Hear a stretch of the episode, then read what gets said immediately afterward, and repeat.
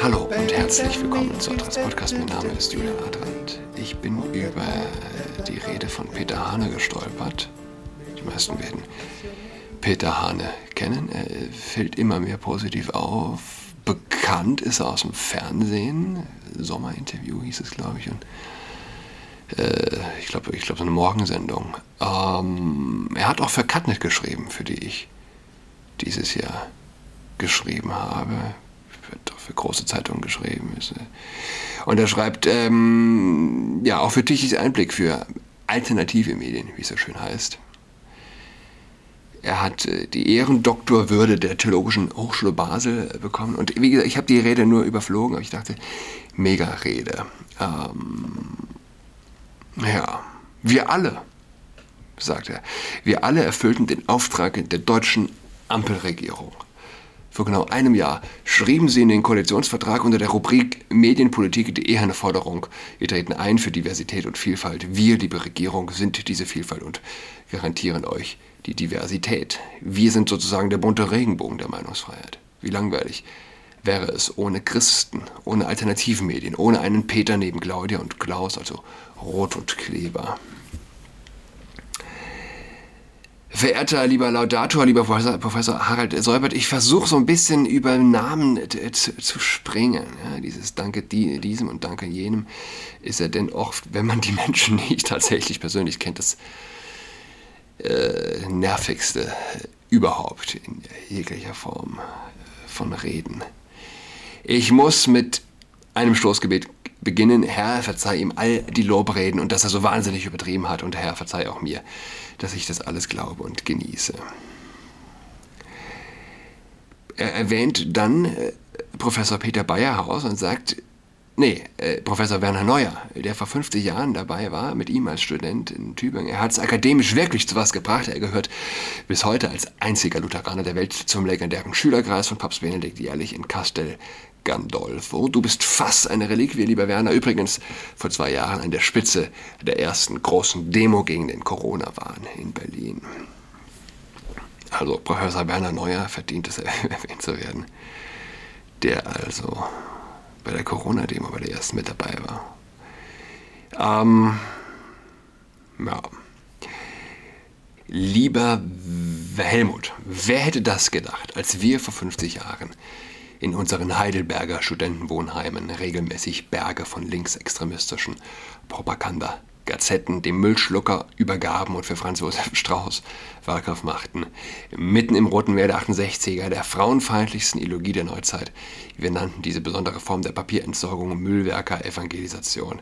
Die sollten ja auch mal was Gutes lesen. Übrigens, bei der damaligen Ehrenpromotion sang der bekannte Mainzer Amerikanist und Liedermacher Professor Manfred Siebald sein Lied Es geht ohne Gott in die Dunkelheit, aber mit ihm gehen wir ins Licht. Was für eine Klammer zum heutigen Tag. Damals sagte der Gründungsrektor, Professor Külling, Herr Hane, Sie sind dann der Nächste, das war noch im letzten Jahrtausend. Jetzt ist es endlich soweit. Ich würde allerdings auch keinem lebenden Theologen oder Publizisten eine Ehrung zuteil werden lassen. Wer weiß, wie der sich entwickelt in einer Zeit, in der diese beiden Berufsstände meilenweit von ihrer Berufung entfernt sind. Wahrheit zu sagen und keine Hofierung der Herrschenden und des Zeitgeistes. Wir brauchen Ho keine Hofprediger und keine Hofpresse. Wir brauchen Zeugen der Wahrheit. Hätte man mir den Grimme-Preis angeboten, dann wüsste ich, dass ich irgendwas falsch gemacht habe im Leben. Beim Bundesverdienstkreuz würde ich den Reich Raniki machen. Siehe, Deutscher Fernsehpreis damals. Die heutige Ehrung bewegt mich. Sie ist das größte Geschenk zu meinem runden Geburtstag, der natürlich, liebe Freunde aus Mitteldeutschland, auf den 9. November fällt. Führen muss ich den neuen Titel nicht. In meinem Namen steckt alles reif für neutestamentlich kirchengeschichtliche Seminare, die Schlüsselszene vor 2000 Jahren für Petrus, dieses kirchliche Urgestein unter den Jesus-Jüngern, war, als der Hahn dreimal krähte. Auf diesem historischen Boden in Jerusalem steht seit dem 6. Jahrhundert die Kirche St. Petrus in Gallicantu, zu Deutsch Peter-Hahnenschrei-Kirche. Wenn mir einer sagt, sie schreien immer so, antworte ich, ich muss dem Namen meiner Patronatskirche Ehre machen. Dort hatte Petrus Jesus verleugnet. Das will ich nicht. Das ist mir seit, seit meinem neunten Lebensjahr klar. Ich bin froh, dass meine Eltern mich nicht Kevin oder Lars Torben genannt haben, obwohl sie damals nicht wussten, was die Kombination aus meinem Vor- und Nachnamen historisch und theologisch bedeutet. Ja, Zufall ist ein Pseudonym Gottes. Deshalb mein Lebensleitspruch aus Römer 1,16, wo Paulus schreibt, ich schäme mich des Evangeliums von Jesus Christus nicht. Denn dieses Evangelium, dieses frohe, diese frohe Botschaft ist nichts anderes als Gottes Kraft. Wer die nicht hat, ist arm dran. Deshalb, wie kommen wir aus der gegenwärtigen Krise raus? Was ist denn die Lage? Wie ist denn die Lage? Mit Ideologie soll ein Virus bekämpft werden. Wahnsinn. Ein intellektuell schwachbrüstiges Mittelmaß regiert uns in Staat und Kirche. Was übrigens inzwischen eine Beleidigung des Mittelmaßes ist. Ein Wirtschaftsminister empfiehlt allen Ernstes, die Pleite dadurch abzuwenden, dass man ein paar Monate nicht mehr produziert oder konsumiert. Klar, die Queen ist ja auch nicht tot, sie hat nur für ein paar Wochen aufgehört zu atmen. In der größten Not der Nachkriegszeit debattiert die CDU über die Frauenquote und deren Vorsitzende Angela Merz kann auf die Frage, wie viele Geschlechter es gibt, keine eindeutige Antwort geben. Eine EKD-Ratsvorsitzende kann straffrei schwurbeln, dass es, ich zitiere, wissenschaftlich erwiesen ist, dass Corona-Impfungen keinerlei Nebenwirkungen haben. Heller Wahnsinn, die größte Verschwörungstheorie aller Zeiten. Das sagt noch nicht einmal Herr Biontech mit der Mainzer Adresse an der Goldgrube, in deren Nähe ich 15 Jahre wohnte. Ein Minister nervt die halbe Welt nach dem Motto Deutschland, Deutschland über alles und an deutschen und an deutschen Wesen soll die Welt genesen. Ein Minister, dem der Präsident der Kassenärztlichen Vereinigung den Titel Arzt abspricht, weil er noch nie im Leben praktiziert hat. Nun sagen uns bekannte Virologen wie die Professoren Stör und Streeck nie 100% auf Regierungslinie. Man müsse bei allen Maßnahmen doch bedenken, dass sie von Nicht-Fachleuten, von Laien getroffen wurden. Ja, dann sagt es doch akademisch, wie ihr es sonst so gerne tut. Lateiner und Griechen, hier auch in diesem universitären Publikum. Ihr wisst, wie man solche Leute wissenschaftlich präzise nennt, Idioten. Wer sich die Laienspielschar all überall anschaut, kommt zu dem altgriechischen Ergebnis. Idioten, nicht Fachleute.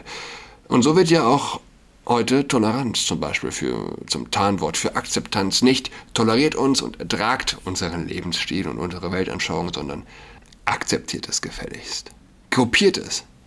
Da fällt einem nur noch Dostoevsky ein. Die Toleranz wird ein solches Niveau erreichen, dass intelligenten Menschen das Denken verboten wird, um Idioten nicht zu beleidigen. Und wo Idioten auf Erden das Sagen haben, ist der Appell an den Himmel doch allzu logisch und bedarf keiner weiteren Erklärung. Holt Gott zurück in die Politik. Ja, wen denn sonst? Es ist keine Erfindung von Peter Hahne. Copyright hat Alexander Solzhenitsyn. Das war nämlich der Leitgedanke seiner Dankesrede für den Literaturnobelpreis, also fast sowas wie der Ehrendoktor der SDH Basel. Sie musste damals verlesen werden, weil er bekanntlich im Gulag saß, wie viele von uns heute in einem geistigen Gulag verbannt werden, weil wissenschaftlicher Diskurs, der Austausch von Rede und Gegenrede bei Meinungsfreiheit und Pressefreiheit in den letzten Jahren schlichtweg abgeschafft wurden. Eine große Zeitung ließ gerade verlautbaren, Hane hat den Diskurs nach rechts verschoben. Nein, meine Lieben, ich habe nichts verschoben. Seit 50 Jahren sind meine Thesen schwarz auf weiß nachzulesen. Null Verschiebung. Ihr seid gewandert. Nur gehörte das vor Jahren noch nicht ins breite Meinungsspektrum wie selbstverständlich dazu. Heute geht's in Lichtgeschwindigkeit, dass das Normale von gestern zum Nazi von heute mutiert. Harmlose Demonstranten nennt ein CDU-Innenminister Staatsfeinde und der aktuelle Vorsitzende der Strauß-Partei CSU rückt sie in die Ecke der RAF. Kritische Pfarrer die sich dieser ewigen regierungsamtlichen Fake News-Verschwörungstheorie widersetzen, verlieren Funktionen, Journalisten erhalten geradezu Berufsverbot. Kritiker, die diese elende Schwubbelei der fast Altparteien Ideologie, Moment, nee, fast Allparteien Ideologie, so, nicht mitmachen, die dieses geistige Wandlitz satt sind, sitzen in den modernen Gulags der Herrschenden. Das geht bis zur Existenzvernichtung oder der Abschaltung von Kommunikationstechnik oder Bankkonten. Und das Schlimmste ist, die Frommen, die Konservativen, die Bürgerlichen, sie schweigen dazu. Sie schweigen. Die Ausnahme hat sich heute hier versammelt und ich hoffe, Das Volk nimmt in den kommenden Monaten den Rat der Ärzte sehr, sehr ernst. Das einzige, die einzige Möglichkeit, gesund und fit durch die Krise zu kommen, viel spazieren gehen. Das hilft, vor allem montags. Das stabilisiert das Immunsystem auch gegen den geistigen Müll. Jesus war ja auch immer in der frischen Luft. Er hatte sozusagen nur Freiluftveranstaltungen. Sein Preis für die Verkündigung der ewigen Wahrheit war hoch, aber fragen Sie mal heute in einem Millionenquiz nach Golgatha, wie es mir Günther Jauch mal erzählte. Da kommt die Antwort, das ist eine Zahnpasta. In einer Sendung mit der Ministerpräsidentin Madhu Draya kamen wir auf die Bergpredigt zu sprechen. Am nächsten Tag kam folgende Mail. Lieber Herr Hahne, in Ihrer Sendung war von einer Bergpredigt die Rede. Könnten Sie mir bitte Autor und Verlag nennen? Oh mein Gott. Ist doch toll für die Bildung, dass wir freitags auf Demo gehen und die Kinder jahrelang einsperren und von Lehre und Lernen, von sozialen Kontakten und einer normalen Pubertät fernhalten. Vor allem Deutschland ist des Verbrechens schuldig, eine verlorene Generation produziert zu haben. Aus dem Land der Dichter und Denker ist das der Richter und Henker geworden. Holt Gott zurück in die Politik. Das prangte damals am 11. Dezember 1970 riesengroß auf der Titelseite der Welt. Da lebte Axel Springer noch. Damals meinte Solzhenitsyn keine Kreuzzüge, keine Inquisition, kein ideologisches Wahrheitspostulat also all das, was die Zeugen Coronas oder die Klimamissionare heute, heute praktizieren. Damit meinte er nichts anderes als den, der uns die Grundlage des jüdisch-christlich geprägten Abendlandes gebracht hat, in seinem Buch der Bibel, der Grundurkunde unserer Kultur. Der Gott der zehn Gebote und der Bergpredigt. Alles, was gerade in Lichtgeschwindigkeit unter dem Schweigen der wie immer in Mehrheit ahnungslosen Christen zerstört wird. Wer heute Winnetou abschafft, schafft morgen die Bibel ab. Sie werden sich noch an meine Worte erinnern. Denn da stehen, nimmt mir die Gründer der Karl-May-Kritiker zum Maßstab viel schlimmere Sachen drin. Schindluder wird nur mit der Bibel gemacht. An den Koran wagt sich keiner. Und heute glauben die Menschen alles. Es darf nur nicht in der Bibel stehen. Lieber im veganen Kochbuch, im Handbuch für Fitness oder in der schwäbischen Energiesparfibel. Und Christen schweigen dazu, wie bei der Okkupation des Regenbogens. Kein Widerstand. Und heute verbindet kein Mensch mehr auf mit dem Regenbogen das Segenszeichen Gottes. Hatten wir auch schon, ja, in diesem Podcast, äh, muss ich dazu sagen. Wir haben versucht, ein bisschen Widerstand zu leisten. Holt, holt euch den Regenbogen zurück. Gebt den Regenbogen nicht so leicht auf. Ich glaube, ich hatte damals sogar eine Videokolumne gemacht. Fragen Sie doch mal auf der Straße. Das ist doch nur noch frommes Sondergut. Übrigens hat Noah jeweils nur zwei Geschlechter mit auf die Arche genommen. Schon das spricht für striktes Bibelverbot. Apropos Bildungskultur und vor allem Glaubensnotstand. Die CDU twitterte zum Bundesparteitag vor genau drei Wochen in Hannover hochoffiziell. Wir beginnen wie immer mit einer ökonomischen, ökonomischen Andacht. Noch Fragen? Der geistliche Grundwasserspiegel sinkt reziprok zur Flut der Dummheit. Das ist unser Problem. Mein Rat, haltet die Bibel heilig ohne Bibel versteht ihr nur Bahnhof. Jeder Jurist weiß zum Beispiel, dass unterlassene Hilfeleistung in der westlichen Welt ein Strafgegenstand ist. Verdanken wir dem Gleichnis vom barmherzigen Samariter. Michael Gorbatschow sagte mir mal bei einer Springer-Veranstaltung, als wir über genau dieses Thema bei Solzhenitsyn sprachen, der Kommunismus kennt keine Barmherzigkeit. Unvergessen. Wer zum Beispiel AfD-Wähler von kirchlichen Ämtern oder sogenannten Kirchentagen aussperrt, dort aber antisemitisch pro-palästinensische Parolen verbreitet, oder wer Gottesdienste rein digitalisiert, wer alte Menschen in die Isolation, in die Einsamkeit treibt und ungedröstet sterben lässt, ist ein unbarmherziger Tyrann. Und er sollte sich nicht mehr nach dem Namen des Christus nennen. Vor allem Parteien nicht. Nehmt der CDU, CSU endlich das C. Aktuell in diesen Tagen diskutiert die deutsche CDU, ob sie konservativ sein will. Unter Helmut Kohl noch selbstverständlich. Nein, heißt es nun, wir sind nicht konservativ, wir sind christlich. Was für ein Etikettenschwindel. Bei der letzten Wahl stand erstmals keine Silbe zum wichtigsten christlichen Thema der Gegenwart im Programm zur Millionenfachung Tötung ungeborener Kinder im Mutterleib keine Silbe. In meiner Bibel steht der einladende Grundsatz des Christentums seit 2000 Jahren, nämlich das Jesuswort. Kommt her, zu mir alle, die ihr mühselig und beladen seid, alle. Daraus machen Christen 2020 nur, die ihr geimpft und geboostert seid, eine Schande. Jesus ist inklusiv und grenzt niemanden aus, heißt es doch in der queeren Regenbogenfrage. In der queeren, Bo in, in der queeren Regenbogenfrage. Flagge muss da stehen, oder? Gebetsmühlenartig. Ach, wo bleiben die Querdenker, die Ungeimpften und die, die getrenntes Müllsammeln eben nicht für Evangelisation halten? Manche Modebischöfen, manchen Modebischöfen und Zeitgeist-Evangelikalen rate ich zu einer Bibeltherapie, zu einer Lutherkur. Die Ikone gerade der Linkschristen ist doch Nelson Mandela, Südafrika. Der sagte einst beschwörend, die Humanität eines Volkes zeigt sich darin, wie es mit ungeborenem und sterbendem Leben umgeht. Daran gemessen ist unsere heutige Zivilisation eine erbärmliche Karikatur, auch mit Hilfe von Christen. Wir erleben eine Eiseskälte in unserer Gesellschaft und es ist fast schon symbolisch dass nun auch die physische Kälte kommt. Viel Spaß im kommenden Winter. Wir feiern, doch auch in den kirchengeschichtlichen Seminaren, die Helden der Mission. Leute, die zu den Lepra- und Pestkranken gingen, zu den Parias, zu den Ausgestoßenen, zu den Stigmatisierten, Inkriminierten, Denunzierten gingen. Die feiern wir. Ich denke da auch an die Nonne und Ärztin äh, Dr. Ruth Pfau aus Leipzig, die noch in meiner Sendung war. 2017 bekam sie in Pakistan als erste Frau und nicht Milliardär. Ah, okay, als erste Frau und nicht Milliardär. In der Geschichte ein Staatsbegräbnis. Warum? Weil sie 60 Jahre lang nie von der Seite der ansteckenden Leprakranken gewichen ist. Wir schotten uns voller Panik ab, haben Angst vor einer stärkeren Grippe, wie die WHO sie offiziell nennt.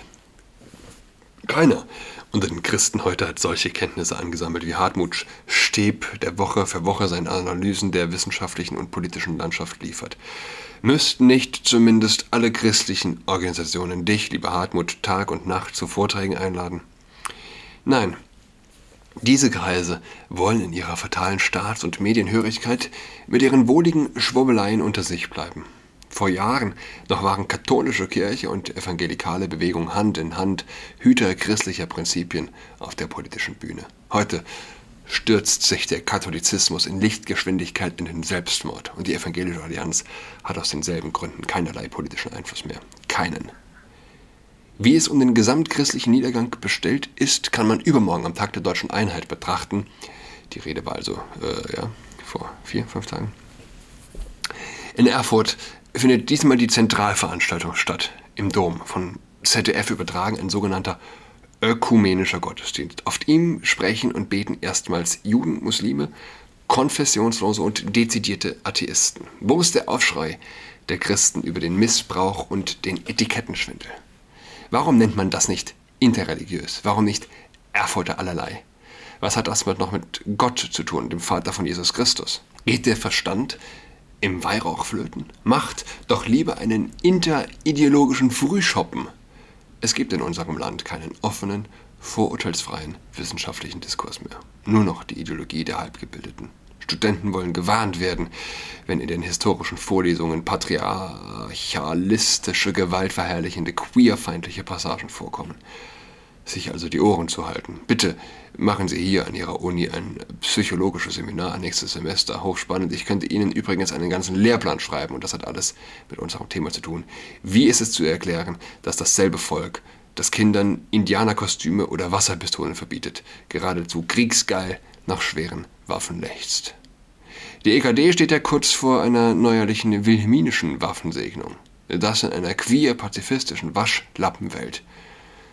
Der martialische Krieger, der muskelbepackte, bis in die Zähne bewaffnete Held, plötzlich äh, zum Ideal erhoben wird? Bis in die Mode hinein. Ja, haben wir denn unsere Köpfe nur noch zum Essen?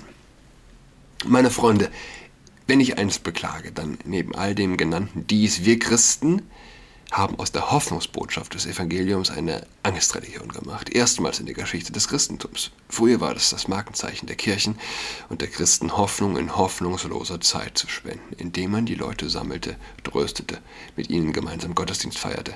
Ob in Stalingrad, mein Vater berichtete bewegt davon, davon Auschwitz in Pest und Cholera oder in den Untergrundkirchen. Das war christliche Kernkompetenz. Kein anderer machte das, allein Christen. Stattdessen übertreffen wir heute die gottlose Welt mit panischer Angst. Bei der ZDF-Gala Ein Herz für Kinder saß ich neben der Ärztin Schwester Raffaela aus Tansania. Als sie das Corona-Gejammer von der Bühne hörte, sagte sie entsetzt, Herr Hane, was ist nur aus Deutschland geworden? Die haben ja alle Angst vor dem Tod. Greift denn da keiner ein? Ein türkischer Taxifahrer fuhr mich anschließend vom Studio Adlersdorf nach Hause. Ich weiß, Sie sind Christ. Können Sie mir sagen, warum Sie jetzt alle so Angst vor dem Tod haben? Das ist der Kern des Dilemmas. Das ist die Krise. Wir haben aus der Hoffnungsbotschaft eine Angstreligion gemacht. Und dieses Etikett werden wir nie wieder los. Ich ernte breiteste Zustimmung bei den Konsumenten von Tichy, Kontrafunk, Reitschuster in Talkshows wie Riverboat und in Hunderten von Vorträgen. Aber sogar tief bürgerlich bodenständige Hörer schreiben. Herr Hane, alles gut und schön, aber lassen Sie uns mit diesem Glauben in Ruhe. Das ist die wahre Lage. Unsere jungen Studenten hier ahnen gar nicht, wie sehr ihnen der Wind aus allen Richtungen ins Gesicht blasen wird. Deshalb brauchen wir universitäre Einrichtungen wie die STH nötiger denn je. Jeden Cent sollte uns das wert sein. Es gibt ein einfaches Rezept, seine Spenden zu konzentrieren. Übrigens, ich spreche niemandem, der mich in Gender Gaga als Spender in oder so anschreibt. Ich kündige alle Abos mit Sternchen Allotria. Seitdem ist mein Konto voll und mein Briefkasten leer. Der Schrei nach verlässlichen Seelsorgern und keinen verhinderten Politikern ist größer denn je. Sonst sucht die Welt sich eben Ersatz. Die Gesundheit mutiert zum Ersatzgott. Die Ärzte ersetzen die Pfarrer, die Kliniken ersetzen die Kirchen und Kathedralen. Beichte gibt's in Talkshows und der Impfausweis ist der neue Taufschein. Sterben hat in dieser neuen Religion keinen Platz mehr. Dafür ermorden wir lieber die Seelen unserer Kinder. Deshalb holt Gott zurück in die Politik, aber auch zurück in die Kirchen und Gemeinden. Wir kümmern uns um gendergerechte Sprache und all dieses wirklichkeitsferne Allotria, aber haben die Fundamentalbotschaft vergessen. Ja, inzwischen haben wir vergessen, dass wir Gott vergessen haben, statt dem Star von Bethlehem die Sternchen von Absurdistan. Das ist die Krux. Und apropos Kreuz, was soll ein normal tickender Mensch, der alle Sinne beisammen hat, denn von einer Organisation halten, deren oberste Repräsentanten einen Kilometer Luftlinie von Golgatha ihr, ihr Kreuz ablegen, wenn sie die Al-Aqsa, Al-Aqsa, Al, sorry, hab einen Haar im Mund, Aqsa Moschee auf dem Jerusalemer Tempelberg besuchen. Oder aktuell in dieser Woche die deutsche Fußballnationalmannschaft, die doch so gerne ganze Stadien in Regenbogenfarben hüllt, vor allem gegen Ungarn, gegen die sie dann auf dem Rasen jämmerlich verlieren. War das so? Habe ich, gar nicht hab ich gar nicht im Kopf oder nicht mitbekommen. Ah, aktuell diese Woche. Da gab es ein Deutschlandspiel. Ich schaue Deutsch, ich schaue Fußball EM und WM. Äh, ja. Doch wenn es darauf ankommt, jetzt in Katar, dann haben diese milchgesichtigen Memmen noch nicht einmal den Mumm, stolz und widerständig ihren Regenbogen zu tragen. Nein, da kriechen sie mit selbst kreiertem Mickey Maus Armbinden auf den Platz. Erbärmliche Feiglinge, was übrigens symbolisch für unsere ganze Gesellschaft steht. Gratismut, wo es nichts kostet, aber wehe, der Preis ist zu hoch. Es gibt tatsächlich, ich lese ein bisschen, ich, es, es ist zum Teil anstrengend. Äh, es gibt hier einige äh, Rechtschreibfehler im Text. Ich sage jetzt nicht, von welcher Website ich ihn genommen habe. Vielleicht ist das überall gleich. Ähm, nee, nicht einige, aber ab und an mal, ne? Tippfehler. Nichts Tragisches. Ja. Äh, sollte an mir sein, einfach drüber hinwegzulesen. Ne? Ähm, auch die Politik kuscht, buckeln erst vor Putin, jetzt vor den Israel-Zerstörern, den Öl- und Gasscheichs.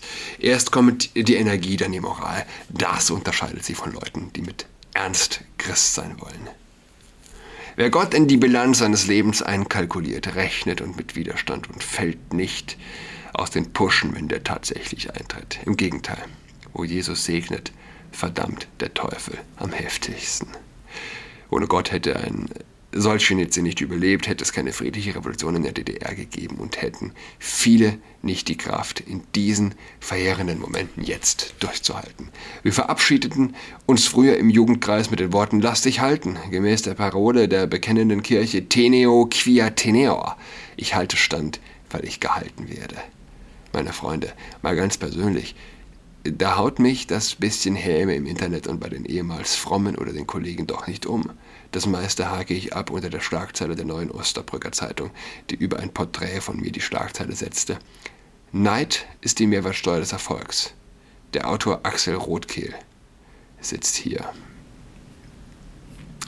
Weil wir Gott verloren haben, schaffen wir uns die Surrogate die Placebos, die Ersatzreligionen. Wenn Bischöfe eine schwedische Schulschwänzerin heilig sprechen und der Erzbischof von, Be von Berlin sie einreiht in die Trias von Vater, Sohn und Heiligem Geist, dann bedarf es keiner weiteren Worte mehr. Wegen dieses Unsinns verlieren Millionen in den nächsten Wochen ihre Existenz. Klima und Corona haben alle Ingredienzen einer Religionsikonen. Die heilige Greta, der heilige Karl, Wahrheitspostulat, Inquisition, Rituale. Wer Gott losgeworden ist, braucht einen Ersatz. Ernst Jünger stellte einst scharfsinnig fest. Die leeren Altäre werden von Dämonen bewohnt. Wenn Gott abgeschaltet wird, wenn der Lichtschalter ausgeknipst wird, entsteht kein finsteres Vakuum. Das ist physikalisch, theologisch nicht möglich, wie auch freitags in der Schule war, weiß. Es muss etwas an die Stelle der Lehre treten. Nihilismus ist unerträglich. Also her mit den Feindbildern, den Ersatzreligionen, den neuen Heiligen, der Kriegs-, Klima- und Corona-Religion, wenn Immanuel Kant recht hat, dass Aufklärung der Ausgang des Menschen aus seiner selbstverschuldeten Unmündigkeit ist, dann sind ausgerechnet seine Landsleute heute versklavt in selbstverschuldeter Unfreiheit. Sie folgen schlicht den falschen Propheten. Und das tun sie willentlich und wissentlich, verkauft unter dem Etikett Haltung. Beim deutschen diplomatischen Dienst gilt ja heute die neue feministische Außenpolitik und die wird durch die Ministerin offiziell so erklärt, Haltung ist wichtiger als Leistung und Fähigkeit. Meine Empfehlung an die Kliniken. Diesen Ideologen bei der Operation künftig sagen, wir haben zurzeit leider leider keinen feministischen Chefarzt zur Hand. Das übernimmt heute mal die unsere Putzfrau, aber mit Haltung. Um zu zerstören, braucht man keine Fähigkeiten. Es reichen Radikalität, Gewissenlosigkeit und das Gefühl, dazu berufen zu sein. Aus allem wird dann in religiöser Überhöhung eine Wende, das Postmoderne, das moderne Tarnwort für Zerstörung, was heute unter Haltung läuft, halten Orthopäden für Haltungsschäden, weil das Rückgrat fehlt. Der große Erlanger Theologe Walter Künneth nannte das übrigens Sacramentum Diabolicum. Ja, das ist teuflisch und zerstörend, was uns heute auch mit frommem Augenaufschlag geboten wird. Wir erleben ein wohlstandsverwahrlostes Christentum. 35 Prozent der Freikirchler finden zum Beispiel die Möglichkeit zum jährlichen Geschlechtswechsel ganz toll. So das präziseste deutschsprachige Umfrageinstitut INSA, deren gesamte Inhaberfamilie Binkert heute hier ist. Ich hätte übrigens auch nichts dagegen, diesen jährlichen Wechsel unter einer Bedingung, wenn ich den künftig auch meinen Kontostand selber bestimmen kann. Also, holt Gott zurück in die Politik. Der Antichrist kommt aus der Sakristei und nicht aus der bösen Welt, wie Papst Benedikt richtig gesagt hat. Das Gericht muss also im Hause Gottes bestimmen. Äh, beginnen, schreibt übrigens kein geringer als, geringerer als Petrus, führende Intellektuelle der neomarxistischen Frankfurter Schule und einer der renommiertesten Existenzphilosophen lassen an unserem Thema keinen Zweifel. Hol Gott zurück in die Mitte unseres Lebens. Max Horkheimer sagte zum Ende seines Lebens, Politik ohne Religion ist absurd.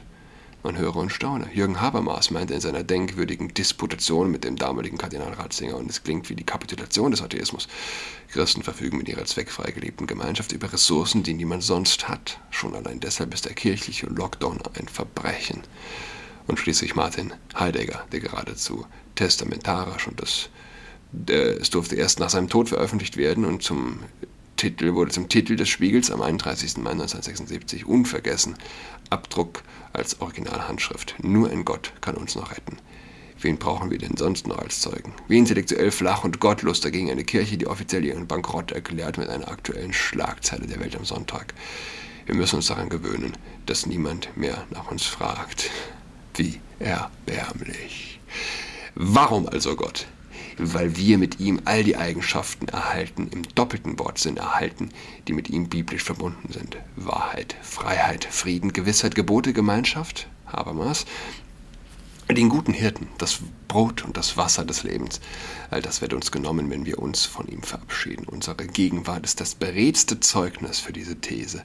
Trotz Gott in der Verfassung sind wir heute völlig aus der Fassung.